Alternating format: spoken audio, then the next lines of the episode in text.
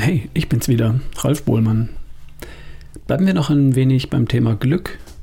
Als Kontrast in stürmischen Zeiten ist das doch keine schlechte Idee, oder? Das Gefühl von Glück ist keine Konstante, hatten wir in der letzten Folge schon festgestellt. Oder besser, haben die Forscher herausgefunden. Das erinnert mich an den Spruch von Markus Krebs.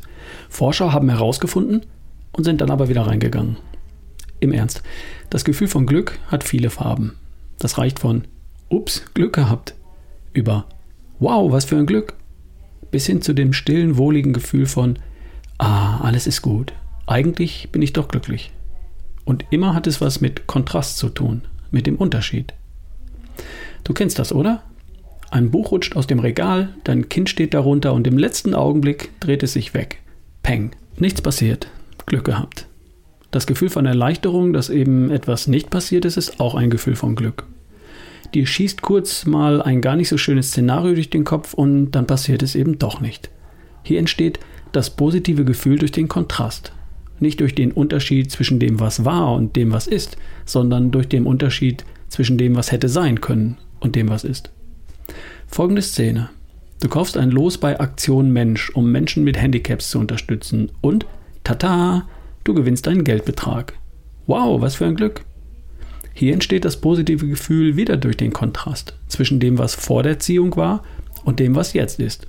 Du hast unerwartet einen Geldbetrag zu deiner freien Verfügung. Cool.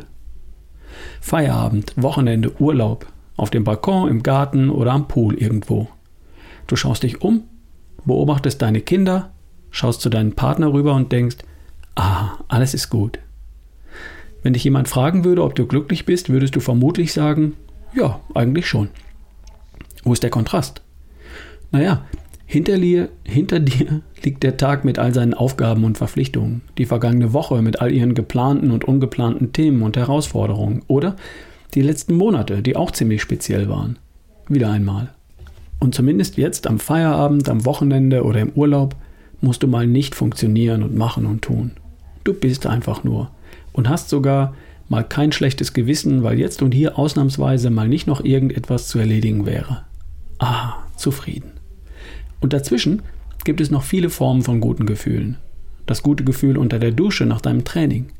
Das gute Gefühl, wenn du etwas erledigt hast, wofür du Energie und Willenskraft aufbringen musstest. Das gute Gefühl, das du spürst, wenn dich jemand anlächelt, weil du ihm einen kleinen oder einen großen Gefallen getan hast. Oder das gute Gefühl, das zwei Menschen spüren, die sich gegenseitig unterstützen und die sich gegenseitig Sicherheit und Geborgenheit geben. Die Sache ist die, glücklich, in welcher Form auch immer, fühlst du dich nur, wenn du es wahrnimmst, wenn du es beobachtest, spürst. Du darfst den Kontrast auch sehen und dazu darfst du auch hinsehen. Beobachten, spüren, sehen, fühlen, das sind Tunwörter. Das alles hat was mit aktivem Tun zu tun. Was ich damit sagen will, ist, wenn du dich glücklich fühlen möchtest, und glaub mir, das möchtest du, dann schau auch mal hin, dann erkenne den Kontrast, und der ist überall. Glück ist keine Konstante. Das Gefühl von Glück braucht den Kontrast, sozusagen das Auf und Ab, oder besser das Auf nach dem Ab. Also die Verbesserung, und das alles passiert in deinem Kopf.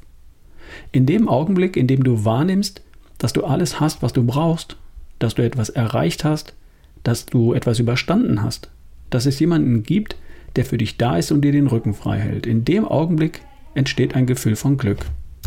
Umgekehrt ist es leider auch richtig. Wenn du nicht hinsiehst, dann bemerkst du es gar nicht.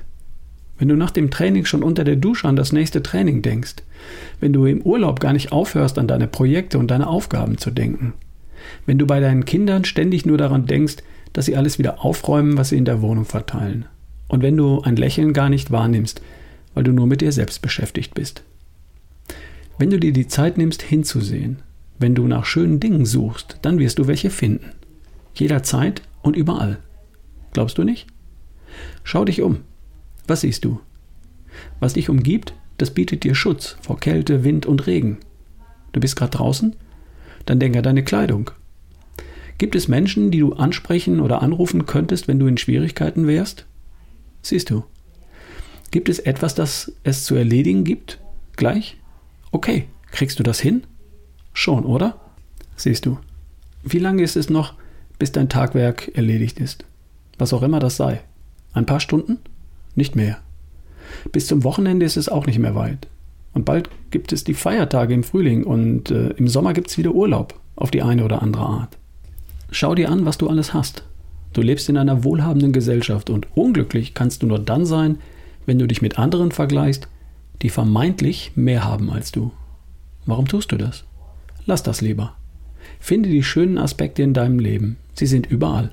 Schau dich um. Immer wieder mal. Nimm dir bei jeder Gelegenheit Zeit, schöne Dinge wahrzunehmen. Mach dir eine Gewohnheit daraus. Warum? Weil es gesund ist und schön macht.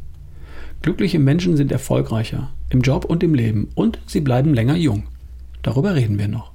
Und für heute nimm dir fünfmal nur eine Minute Zeit, um über das nachzudenken, was du hast, was du erreicht hast, wem du einen Gefallen getan hast und worüber du dich gefreut hast.